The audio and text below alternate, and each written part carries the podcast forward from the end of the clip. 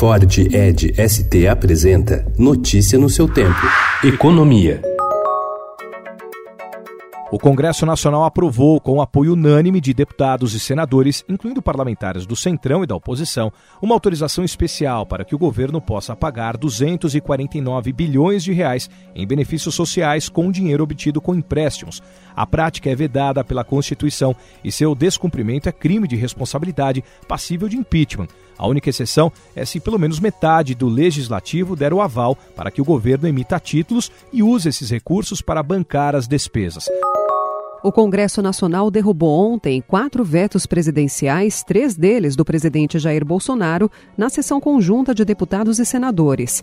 Entre os itens derrubados está o veto ao dispositivo do programa Rota 2030, que estende a isenção de IPI e IOF na aquisição de veículos elétricos e híbridos quando comprados por taxistas e pessoas com deficiência. O item foi vetado pelo ex-presidente Michel Temer com a justificativa de que não era possível dar o benefício sem contrapartida, o que fere a lei de responsabilidade fiscal. A derrubada desse veto pode representar impacto de 4 bilhões a 10 bilhões de reais. Em nota, o Ministério da Economia informou que ainda avalia o impacto tributário da medida.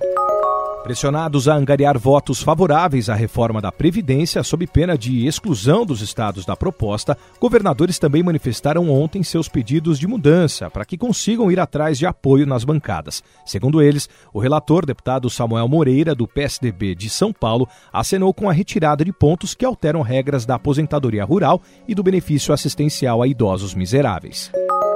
Os grandes bancos brasileiros estão negociando em conjunto uma recuperação extrajudicial, ou seja, fora do ambiente da justiça, do grupo Odebrecht, afirmou ontem Otávio de Lazari, presidente do Bradesco. Segundo Lazari, a busca pelo entendimento é para evitar que a controladora de empresas como a OEC, a maior empreiteira do país, e da petroquímica Braskem não entrem em um processo de recuperação judicial. Notícia no seu tempo. É um oferecimento de Ford Edge ST o SUV que coloca performance na sua rotina até na hora de você se informar.